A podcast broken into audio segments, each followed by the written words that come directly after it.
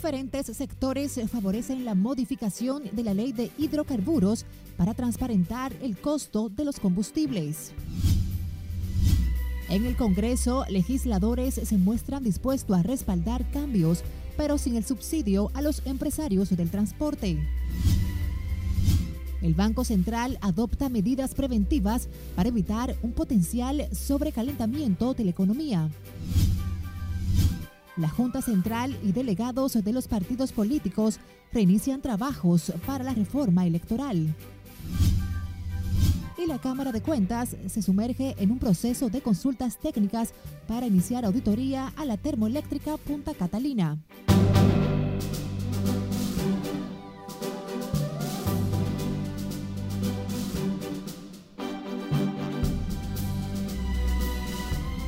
Muy buenas tardes, martes 8 de febrero. Gracias por acompañarnos. Iniciamos la primera emisión de Noticias RNN.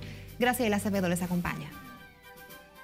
En medio de la escalada alcista en el precio de los combustibles a nivel internacional, se siguen sumando las voces, incluso del propio gobierno, de una modificación a la ley de hidrocarburos que transparente la aplicación del costo a los derivados del petróleo.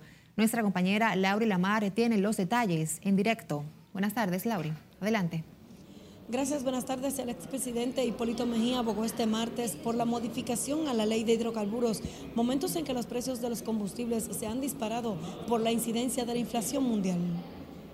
Pero es una posición difícil porque nosotros producimos materia prima, digo esa materia prima.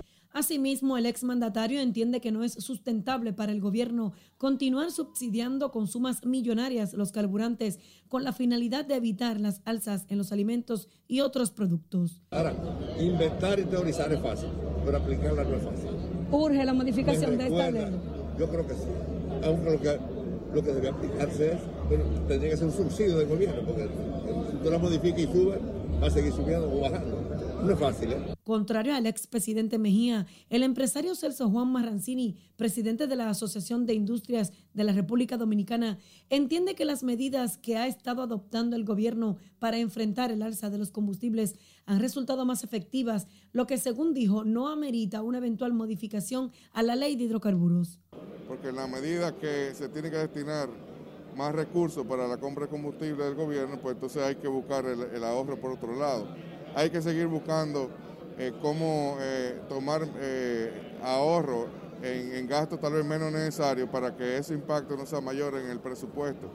También hay un impacto en la balanza de pago, porque hay que buscar más divisas para comprar combustibles más altos.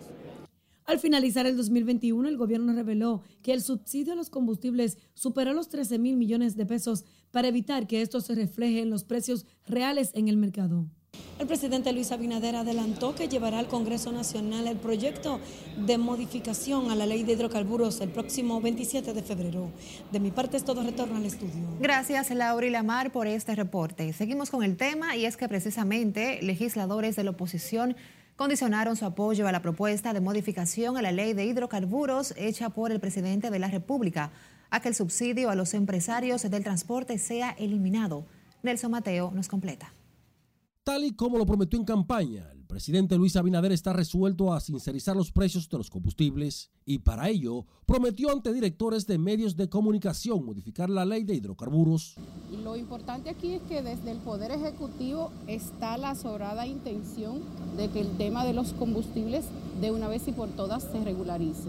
La oposición en el Congreso Nacional está dispuesta a respaldar los cambios a la ley de hidrocarburos pero si el subsidio millonario a los transportistas y otros empresarios es sacado de la normativa. Porque qué sentido tiene que el gobierno disponga de más de 40 millones eh, a la barrigol en, en combustible y 205 mil millones a todo el empresariado en combustible subsidiado. Nosotros entendemos que esos grandes subsidios deben eliminarse, pero además la ley de hidrocarburos es una ley poco transparente, porque hay partidas que definitivamente no se conoce eh, su destino y otra partida que no se conoce su razón. Los congresistas del Partido de la Liberación Dominicana también están de acuerdo con la modificación a la ley 112-00 propuesta por el presidente, pero tienen sus reservas. Hay un impuesto que se le, se le aplicó a los combustibles. Aquí nosotros pagamos 96 pesos por cada galón de combustible de impuesto. Bueno, hay una, una fórmula, como ellos saben mucho de fórmula, que ese impuesto lo manden a los empresarios. Aprobada en noviembre del 2000, la ley 112-00, que regula los precios de los combustibles, deberá ser modificada a partir del próximo 27 de febrero, según el presidente, para impactar hacia la baja los altos impuestos que paga el contribuyente por cada galón de combustible. Nelson Mateo, RNN. De su lado, la Confederación del Comercio de Provisiones de la República Dominicana llamó hoy al gobierno a integrar una mesa de diálogo a fin de buscar soluciones conjuntas a las continuas alzas en los precios de los productos de la canasta básica. Los comerciantes afirman que diversos productos de la canasta familiar han incrementado de precio en las últimas semanas, por lo que plantean alternativas para buscar soluciones a estos incrementos. Los líderes y dirigentes de las asociaciones que conformamos con FEComercio estamos muy preocupados porque semana tras semana, en lo que va de año, se han registrado incrementos de precios en los productos de la canasta básica. Suscribo esta propuesta que está haciendo Confecomercio de advertirle al gobierno la necesidad de, de convocar a una mesa urgente para buscarle una salida al problema de precios. Una cosa es la inflación y otra cosa es la especulación. Precisan además que a esto se sume el aumento en la tarifa del transporte de carga, el costo de la energía eléctrica y las bajas ventas. Admiten que la especulación es otro factor que incide en las alzas de precios de los combustibles. En otra información, el Banco Central de la República Dominicana informó hoy que está adoptando medidas preventivas para evitar un potencial sobrecalentamiento de la economía del país que desencadenaría presiones inflacionarias y un desequilibrio macroeconómico interno. Scarlett Wichardo tiene la historia. La entidad bancaria garantiza que ha logrado reducir de forma significativa el excedente de liquidez del sistema financiero, principalmente a través de operaciones de mercado abierto para acelerar el mecanismo de transmisión de las decisiones monetarias. En un comunicado, el Banco Central destaca que ante el actual panorama de presiones inflacionarias más persistentes y de un dinamismo de la actividad económica mayor a lo esperado, al crecer en un 12.3% durante el año 21 y un 4.7% comparado con el nivel de producción de 2019 previo a la pandemia, están implementando un plan de normalización monetaria con el objetivo de facilitar la convergencia de la inflación al rango meta. Señala además que han logrado reducir de forma significativa el excedente de liquidez del sistema financiero, principalmente a través de operaciones de mercado abierto, con el objetivo de acelerar el mecanismo de transmisión de las decisiones monetarias. Las tasas de interés del sistema financiero han comenzado a reaccionar gradualmente a las medidas monetarias, a la vez que el crecimiento del medio circulante se ha estado moderando. El Banco Central destaca que las economías avanzadas y de la región están reaccionando de manera proactiva, incrementando sus tasas de política monetaria para mitigar las presiones inflacionarias originadas principalmente por factores externos como los aumentos del petróleo y otros commodities, además de mayores costos en el transporte global de contenedores. Es ante ese escenario que el Banco Central asegura que se mantendrá dando especial seguimiento al entorno internacional y a la evolución de las presiones inflacionarias para adoptar las medidas necesarias que permitan el cumplimiento de su meta de inflación y el mantenimiento de la estabilidad macroeconómica. Es Carelet Guillardo, RNN. En tanto, en el marco del Plan Nacional de Fomento a las Exportaciones, la directora de Pro Dominicana, Viviana Ribeiro, suscribió un acuerdo interinstitucional con la Embajada de los Estados Unidos con el objetivo de abrir nuevos mercados a las empresas nacionales para fortalecer las capacidades y mejorar los estándares de calidad del servicio. A través del proyecto Traza, esta alianza busca aportar mayor eficiencia e inocuidad de los productos agrícolas que se exportan, a fin de incrementar los volúmenes que van a los mercados estadounidenses. Esta es parte de las iniciativas que buscamos. Eh, para afianzar el cumplimiento de lo que es el Plan Nacional de Fomento a las Exportaciones que lanzamos en el año 2020 y que es la estrategia del país para aumentar las exportaciones. And, exigir más uh, medidas sanitarias fitosanitarias estrictas uh, exige que, el país uh, que trabajamos más serio conjuntamente en enfrentar ese tipo de amenazas. En el marco del Plan Nacional de Fomento a las Exportaciones, Pro Dominicana informó que el país cerró el año pasado con un incremento y un crecimiento en las exportaciones de alrededor de 12 mil millones de dólares, lo que esperan supere este año. Indicó que esta iniciativa nacional contiene un conjunto de medidas logísticas, cambios y transformaciones que buscan impulsar cada vez más las exportaciones nacionales. Cambiando de tema, la Junta Central Electoral, delegados de los partidos y sectores sociales iniciaron hoy los trabajos de la mesa temática para la reforma electoral a fin de discutir importantes aspectos sobre la modificación de la Ley 33-18 sobre partidos políticos y la 15-19 del régimen electoral. Conectamos con nuestro compañero Jesús Camilo, quien se encuentra en la Junta Central Electoral con detalles. Buenas tardes, Camilo. Cuéntanos. Gracias, buenas tardes. Los actores de la reforma electoral afirman que con la readecuación de las normas, el país dispondrá de un sistema político más democrático y transparente. El proceso para impulsar los cambios que requieren la ley de partidos tiene como objetivo dotar al país de un marco jurídico acorde a los nuevos tiempos. La consulta permitirá readecuar de manera integral ambas normativas para corregir las debilidades existentes lo que permitirá un mejor ejercicio democrático en el país. En la reunión pasada se quedó en que los partidos políticos iban a, iban a traer, luego de una discusión interna, sus propuestas en ese propio sentido. Porque donde estamos de acuerdo simplemente es pasar y seguir, donde están los puntos nuestros podemos verlo y discutirlo, pero acuérdense que esto es un tema de presentar cada quien su propuesta y al final esas presentaciones eh, se van a tomar en cuenta todas.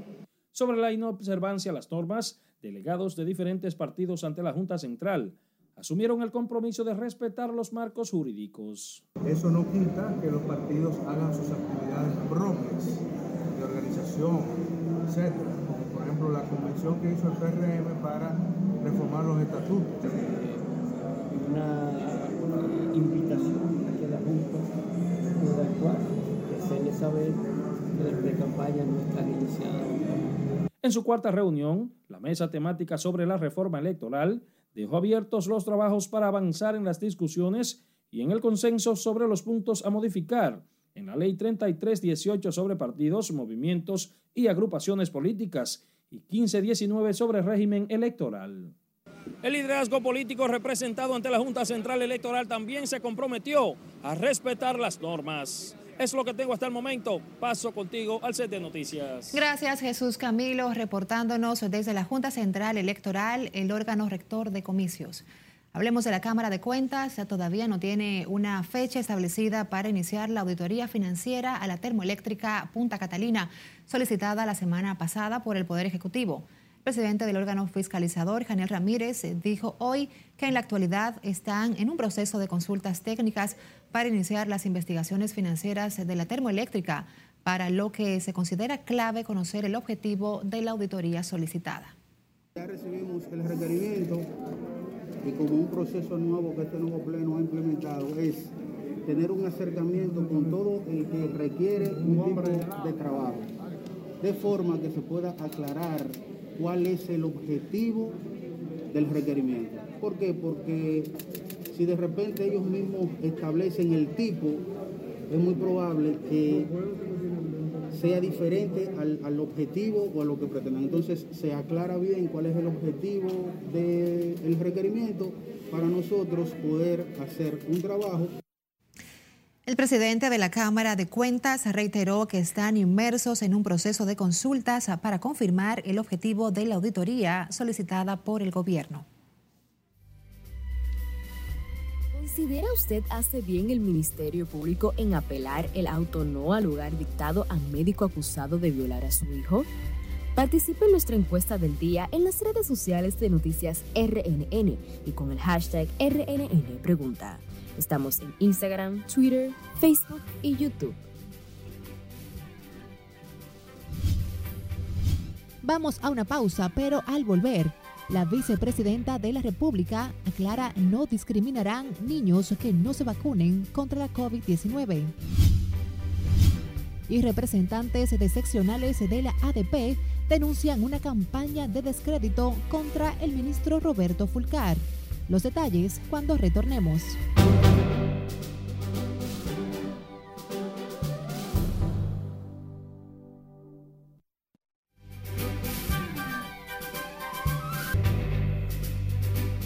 Iniciamos este bloque informativo con el Papa emérito Benedicto XVI, que pidió hoy perdón y expresó su dolor por los abusos y errores ocurridos durante sus mandatos en los distintos cargos que ha tenido. Esto tras la divulgación de un informe sobre los abusos sexuales a menores en Alemania, en el que se afirmaba que estuvo al corriente de cuatro casos de curas pederastas cuando era arzobispo de Múnich. Nuestra compañera Scarlett Cuchardo nos pone al tanto de este y otros temas en las internacionales. El Papa Benedicto XVI también aseguró que está de buen ánimo en su respuesta personal a las acusaciones del informe sobre abusos cometidos por sacerdotes en Múnich, donde fue arzobispo desde 1977 hasta 1982. A pesar de su petición de perdón, niega cualquier acusación y conocimiento de los hechos que se narran en el informe divulgado en Alemania y afirma que fue profundamente doloroso ser etiquetado de mentiroso. En Canadá, un juez de la Corte Superior de Ontario ordenó la prohibición temporal de tocar la bocina por parte de miles de camioneros que bloquean Ottawa, otras ciudades del país y las vías a la frontera con Estados Unidos. Los residentes llevan más de una semana soportando el sonido en medio de las protestas contra los mandatos de vacunación impuestos por el gobierno. Pasamos con el gobierno de El Salvador que rechazó que buques de su marina hayan incursionado en aguas que Nicaragua considera suyas en el Océano Pacífico y aseguró que la zona está bajo soberanía salvadoreña. En Nicaragua, la dirigente opositora Ana Margarita Vigil, una de las figuras críticas al gobierno de Daniel Ortega que han sido encarceladas desde mayo pasado, fue condenada a 10 años de cárcel por el supuesto delito de conspiración. La abogada de 44 años fue capturada por la policía el pasado 13 de junio como parte de una ola de arrestos ordenada por Ortega contra 46 opositores. Y decenas de personas reportaron el avistamiento de objetos luminosos incandescentes atravesando el cielo nocturno de los estados mexicanos de Sinaloa y Baja California Sur. Inicialmente muchos creyeron que estaban presenciando un meteorito, pero más tarde se supo que el objeto era en realidad parte de un cohete Falcon 9 de la empresa SpaceX, propiedad de Elon Musk. En las imágenes del supuesto meteorito se observa una serie de bolas de fuego que atraviesan el cielo y dejan una estela luminosa a su paso, lo que despertó el asombro de los internautas. En las internacionales, es Carelet Guillardo, RNN.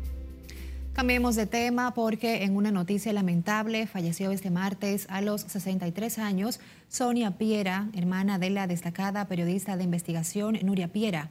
Su deceso se produjo en horas de la mañana tras luchar contra un cáncer de pulmón que le fue diagnosticado hace un año y tres meses.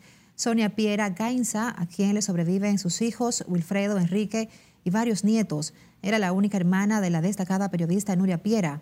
Ambas fundaron la empresa Provideo, que produce el programa NUR Investigación Periodística y el periódico N Digital Multimedia. Sus restos serán velados mañana miércoles en la funeraria Blandino de la avenida Abraham Lincoln desde las 9 de la mañana hasta el mediodía. Tras la noticia de su fallecimiento, el presidente Luis Abinader lamentó su partida a destiempo y se unió en solidaridad con la familia Piera a través de su cuenta de Twitter. Paz a su alma. En tanto, familiares del periodista Orlando Gil, quien falleció el domingo pasado, continúan recibiendo las condolencias en la funeraria Blandino de la avenida Abraham Lincoln. Gil falleció luego de luchar por varios años contra un cáncer prostático que lo obligó a hacer una pausa en su carrera. En la funeraria también reciben el pésame los parientes del periodista Mario Rivadulla, quien falleció el pasado domingo a los 92 años tras complicaciones derivadas del COVID-19. Los restos de los veteranos periodistas fueron cremados, según informó la administración de la funeraria Blandino. Pasando a la página, el Colegio Médico Dominicano mostró hoy preocupación ante la publicación de la norma general sobre la incorporación, exclusión y declaración jurada en el régimen simplificado de tributación emitido por la Dirección General de Impuestos Internos. Senen Cava, presidente del gremio, expresó que si el Estado quiere regular los salarios de los médicos, se deben someter una ley ante el Congreso Nacional que modifique el artículo 290 del Código Tributario. Que lo sepan bien los señores de la DGI, los médicos y médicas dominicanos. No vamos a pagar esa motrenca norma que no solo se lleva de paro más del 50% del aumento recién hecho por el gobierno dominicano, sino que nos pone a pagar retroactivamente supuestas deudas acumuladas. Demandaron a la Dirección General de Impuestos Internos declarar una prórroga de la presentación de este dispositivo para que corrijan el formulario que contiene el ajuste al salario de los médicos. Hablemos del coronavirus y es que el Ministerio de Salud Pública notificó hoy 13 muertes a causa del COVID-19 y 410 nuevos casos de contagios por la enfermedad. El total de casos confirmados en el país se elevó a 564.467 desde que inició la pandemia, en tanto que los decesos aumentaron a 4.332. La tasa de positividad diaria es de 16.00%, de las últimas cuatro semanas de 19.81%, con una tasa de letalidad de 0.77%. Al día de ayer se registraron 12.082 muestras que fueron procesadas en 24 horas, en tanto que se han recuperado 555.583 personas sobre esta enfermedad del COVID-19. A propósito, la vicepresidenta de la República, Raquel Peña, quien coordina el Gabinete de Salud, ratificó este martes que la vacunación contra el COVID-19 en menores de 12 años es voluntaria y que ningún niño será discriminado si sus padres se niegan a aplicarles el fármaco contra el virus. Laura Lamar con más detalles. Nosotros hemos eh, explicado de que es totalmente voluntario. Ante la preocupación de algunos padres por los efectos que podrían presentar sus hijos al vacunarlos contra el COVID, la coordinadora del Gabinete de Salud, Raquel Peña, llamó a los padres a confiar en el proceso. O sea, no vamos a discriminar absolutamente a ningún niño que sus padres pues eh, no le permitan ser vacunados. Pero va a haber dos grupos, inmunizados y no inmunizados. Así es, pero eso mismo sucede con los adultos. Hay un grupo de adultos que todavía no se han querido vacunar o no se han querido poner el refuerzo de la tercera dosis. Y bueno, Lamentablemente es una decisión muy personal y tenemos que respetarla. La vicepresidenta asimismo recomendó a los tutores acudir a los pediatras de sus hijos para consultarles sobre la aplicación o no del fármaco. Pero eh, eso, eso realmente la recomendación es algo totalmente voluntario y con el consentimiento informado de los tutores o de los padres. El próximo lunes 14 inician en los planteles escolares la jornada de vacunación contra el COVID a niños de 5 a 11 años.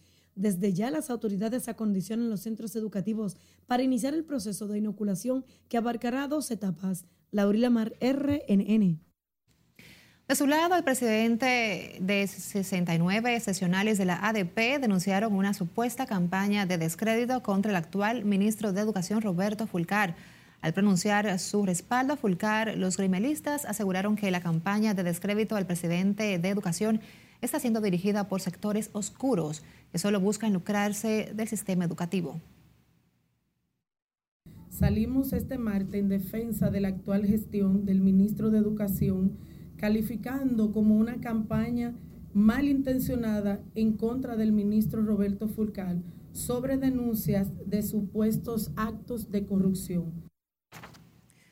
En ese sentido, destacaron que a diferencia de, otros, de otras gestiones durante la administración de Roberto Fulcar, el concurso de oposición docente se ha realizado con la mayor transparencia que se haya hecho en el sistema educativo preuniversitario.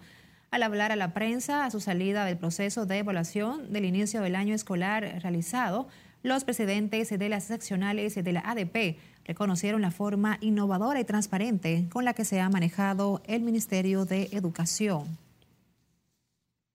Otra información, el ex procurador general de la República, Jan Alain Rodríguez, interpuso un recurso de amparo ante la tercera sala del Tribunal Superior Administrativo, pidiendo una disculpa pública del Ministerio Público y que se retire su nombre del caso Medusa. La solicitud la hizo a través de su abogado, Francisco Franco, a la directora general de persecución del órgano acusador, Jenny Berenice Reynoso, y al titular de la Procuraduría Especializada de Persecución de la Corrupción Administrativa, Wilson Camacho. En la instancia que se conoce en el tribunal, el exfuncionario también pretende que todas las noticias que tengan que ver con ese caso sean retirados de los medios de comunicación. Sin embargo, Reynoso pidió al tribunal desestimar dicho recurso y dijo que todo lo que tiene que ver con devolución de bienes, revisión de medidas y otras peticiones tiene que ser conocido por el juez del primer juzgado de instrucción del Distrito Nacional. El TSA se reservó el fallo sobre la solicitud de incompetencia e inadmisibilidad que le hace el Ministerio Público y fijó la lectura para el 15 de febrero próximo. Las autoridades continúan con las investigaciones para dar con la persona responsable del accidente que cobró la vida de dos niños tras ser atropellados por un vehículo en el sector La Fe de San Pedro de Macorís.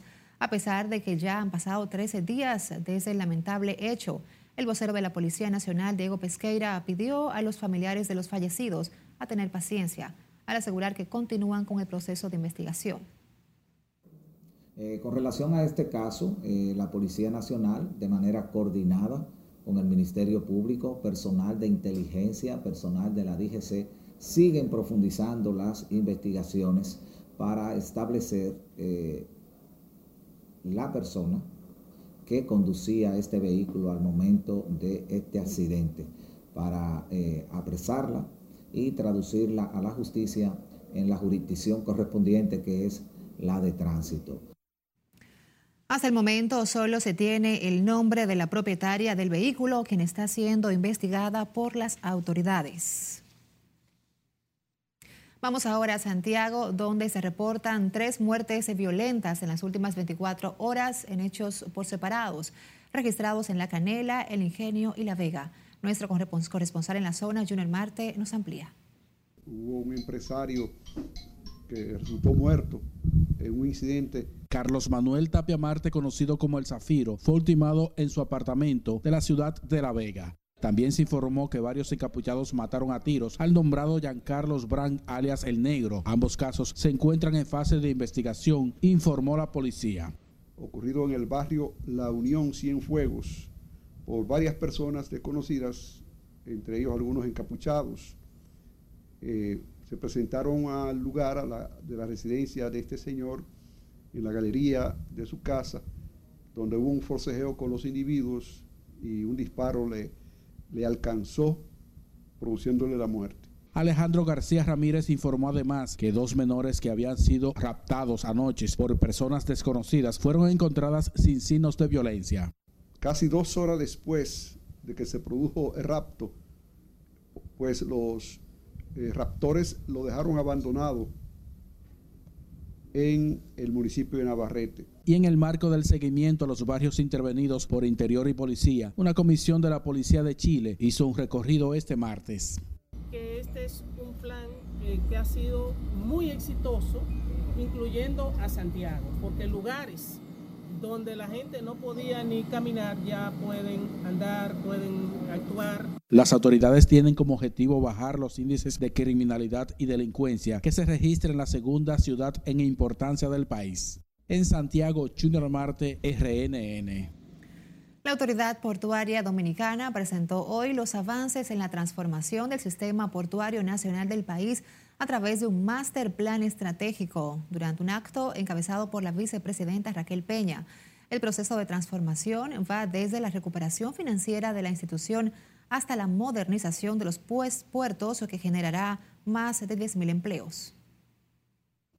Y este cambio definitivamente responde a muchos factores, pero hay uno muy determinante y es el impulso decidido en la transformación mediante los procesos de transparencias y la incorporación de nuevas tecnologías.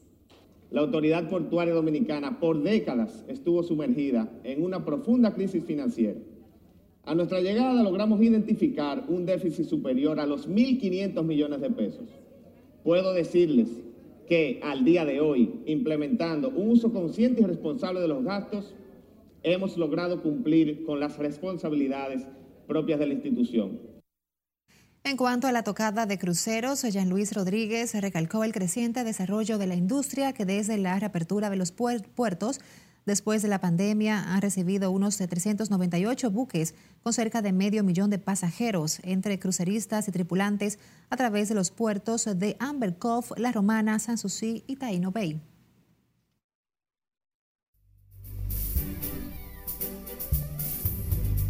Saludos muy buenas, iniciamos la entrega deportiva hablando de buenas noticias para el sur. Y es que en Bauruco el presidente de la República Luis Abinader estuvo entregando un polideportivo en el estero.